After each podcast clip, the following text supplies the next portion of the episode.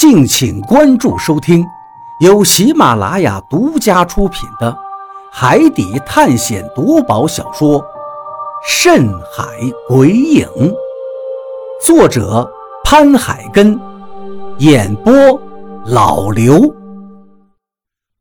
第七十三章：张广川的心计。我不知道李海牛说的话里有多少水分，但是我只能选择相信。如果不相信的话，我不敢想象接下来的后果。我的目光挪到了何洛的身上，他蜷缩在船舱的后面，红酒瓶子紧挨着他的身边，他还是容光焕发的样子，头发好像是刚洗过一样飘柔。跟我们这一头油腻的头发形成了鲜明的对比。在海上航行的人，如果出海的时间长，要不就是光头，要么就是把自己的头发紧紧地用针勾在一起。就是因为在海上淡水是珍贵的，不能随便用掉，只能是饮用，洗头洗澡的事情根本不可能。我估计这也是船上不能有女人的原因之一，因为女人在船上太麻烦。何洛正好奇地看着我们，从他的脸上根本看不出来，他内心竟然有那么疯狂的想法。我现在还中了蛊，老话说得好，知人知面不知心呐，果然没有错。李海牛和老毛的谈话。他进入眼底，但是我却没有从他的眼睛里看到一点的担心。猛然间，我想起来之前何洛对我说的那句话：“水，你尽可以尽情的喝，你放心，只要在海上，水我有办法取出来，你没有必要省的。”当时我没有注意这一句话的分量，甚至是把它当做何洛安慰我的话。现在看着他的样子，我心里猛然间又想起了这句话，冷汗立刻从我脑袋上冒了出来。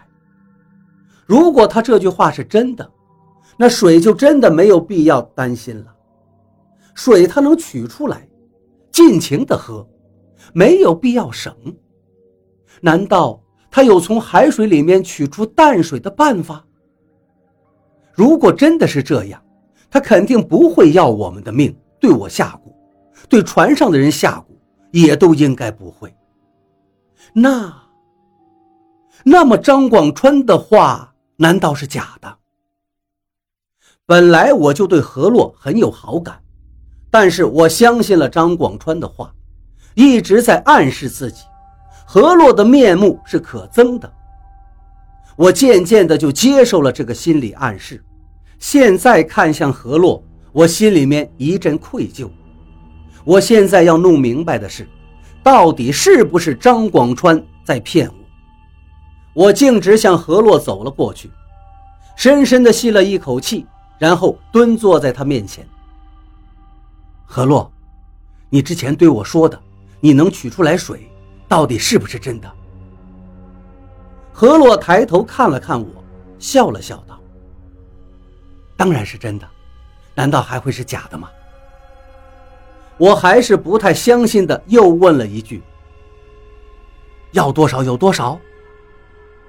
何洛愣了一下，接着凝重的点了点头，道：“也可以这么说。”扑通一声，我坐在了地上。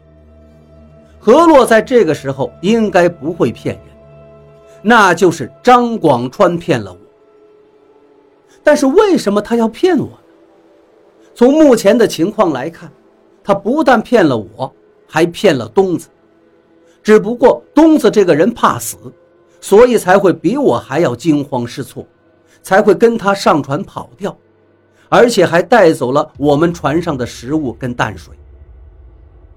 我的牙齿咬得咯吱咯吱作响。张广川一直在计划着离开，绝对是这样。不然他不会找上东子，因为他知道要离开就需要淡水跟食物，而东子是厨师，就管着粮食，晒干的小鱼干也都是东子保管分配的。但是他为什么要走呢？怎么了？你没有水了吗？何洛见我失落的样子，好奇地问道。我摇了摇头，我不知道该说什么。张广川之前给我讲了那么多的故事，为的就是吓住我，让我跟他走。看着东子惊慌的模样，他应该也用了相同的办法才把东子骗走的。红酒我早就喝完了，现在这瓶子里面装的就是能喝的水。何洛把红酒瓶子递给了我。我接了过来，打开木塞子，喝了一口，果然是淡水，只是带着一股酸味儿但只要是淡水就好，酸味算不得什么。这几天为了省水，我一直控制自己一天的饮水量，现在看来，这像是一个笑话。咕咚咕咚，水不断的被我大口的吞咽下去。一种被欺骗、背叛的感觉袭来，我心里面难受的要命。海牛哥，那个张广川也不见了，我日了！东子是和这孙子一起跑的。老贾的声音忽然响起：“海牛哥，要不要追他们？追？怎么追？不用管他们，食物跟淡水，他们坚持不了几天。”那个小破帆船遇见大一点的风浪，直接就翻了。我们接着航行，两天以后我们就能补给了。哼哼，我要看看他们能不能活下来。李海牛说完这句话，指着周围的人叫嚷了起来：“老贾，你回船舱休息；老毛，你去钓鱼。现在食物紧张，必须要坚持到两天以后。”满仓，你去照顾老毛。大鱼掌舵，我盘点一下还剩多少东西。李海牛大手一挥，剩下的人就开始行动了，转眼间就消失得干干净净。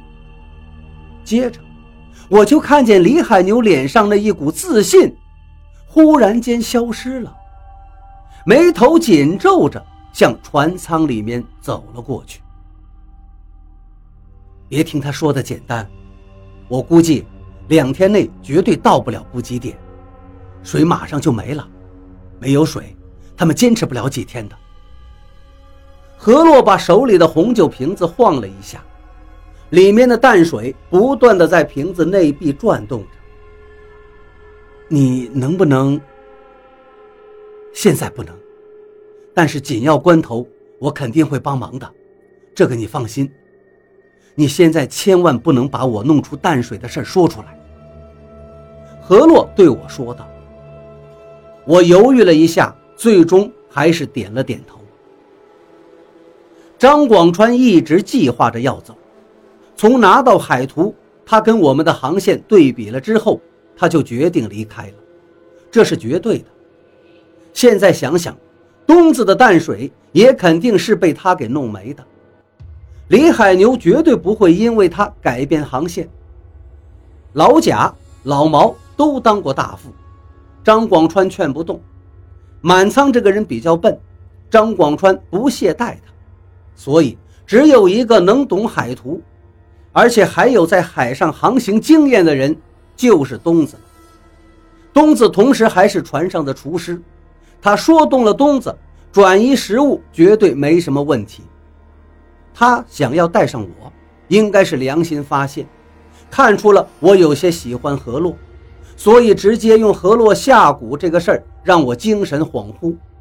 而且之前他铺垫的先生自杀、人性的故事，也让我一直处在惊慌中。如果不是因为二叔，我说不定真的就跟他走了。想到这儿，我终于理顺了，但是我一点都不恨他。他有他的选择。实际上如果他真的提出来我不但不会挽留而且还会帮他。但是现在说什么都晚了。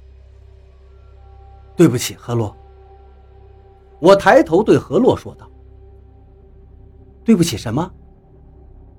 啊没什么。我说道。但是我在心里面又对他说了一句。